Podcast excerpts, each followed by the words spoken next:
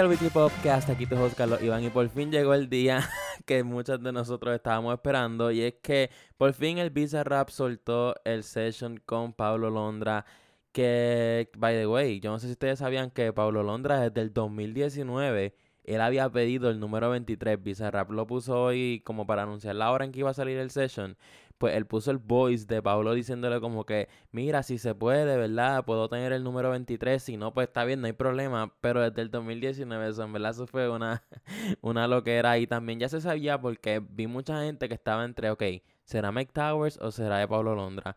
Pero también Mike Towers lo había dicho en una entrevista con Ibai, creo que fue que el 23 se lo dieron a Pablo. O sea, del 2019 lo tenía, lo tenía, básicamente.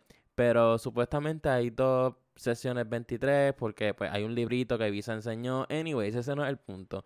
La cosa es que eh, lo que me sorprendió fue que cuando Visa subió la foto con Pablo para anunciar todo esto, él pidió 23 millones de comentarios. Yo honestamente, yo pensé que eso fue una exageración porque no es común literalmente ver que estos artistas pongan tantos millones de comentarios o likes como que a veces ponen 5 millones, 1 millón, 100 mil.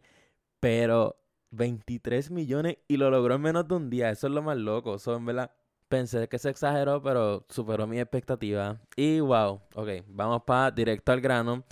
Wow, el Visa Rap de Pablo Londra. Quiero decir que el intro, los primeros segundos cuando yo lo empecé a escuchar, se veía que venía algo grande. es como de estas canciones que como que está tardando un poquito en que salga la voz de él, que salió primero en Spotify y el video todavía no ha salido cuando yo estoy grabando esto porque el Visa lo anunció en un live, creo que dijo como que habían problemas con el video, so voy a sacarla por Spotify primero. Ok, regresando.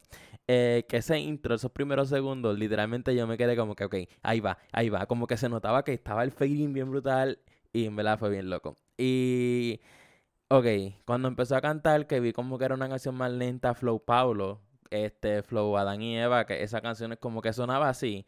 Y me gustó que habla de su historia, de todo lo que pasó con la demanda. En una parte dice como que hoy que me levanté puedo decir que volví.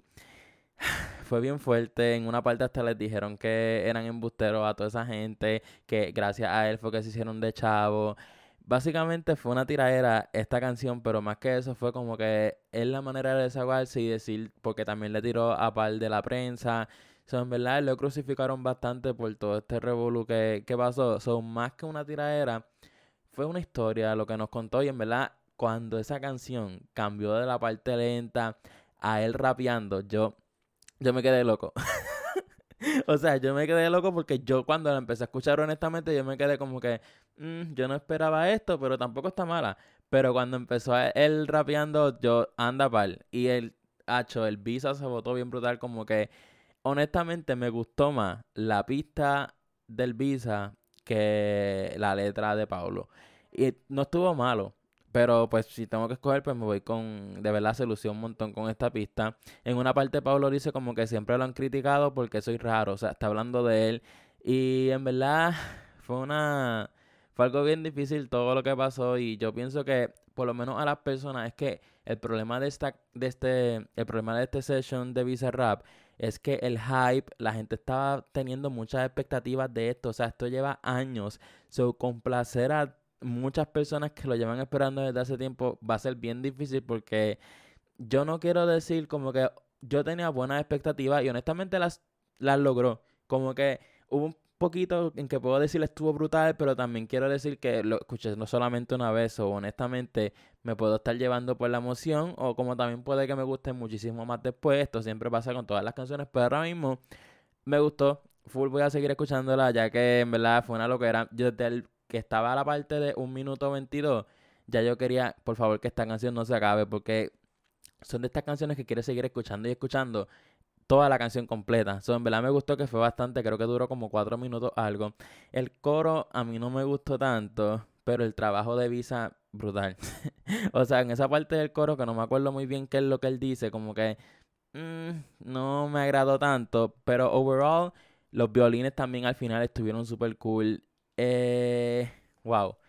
No quiero decir como dije, o sea, tuvo mi expectativa y la logró. Pero pienso que muchas personas no van a estar satisfechos con esta canción. Nadie va a estar satisfecho nunca, todo el mundo por algo. Pero van a decir un montón de gente como que entre tanto tiempo esperando para que el, este Paolo y el Visa anunciaron esto, como que el hype estaba tan y tan y tan grande que pueden pasar dos cosas, honestamente. Que la gente va a decir como que diantre estuvo bien mala, pero es por el hype que ellos tenían. O el hype y su mente lo tenían tan y tan grande que no van a decir está media malita. Porque eso es lo que pasa mayormente. Pero fuera de eso, quiero saber, quiero saber qué, ustedes piensan. So, me pueden escribir en Instagram como It's Carlos Iván. Este episodio fue cortito, pero pues es una canción solamente lo que lo que escuché y lo que les voy a dar el review. Y pues nada, si me está escuchando en Apple Podcast, en Spotify, déjenme esas 5 estrellas. Síganme en Instagram como It's Carlos Iván. Y pues nada, este, ya estamos aquí. Nos vemos. Bye.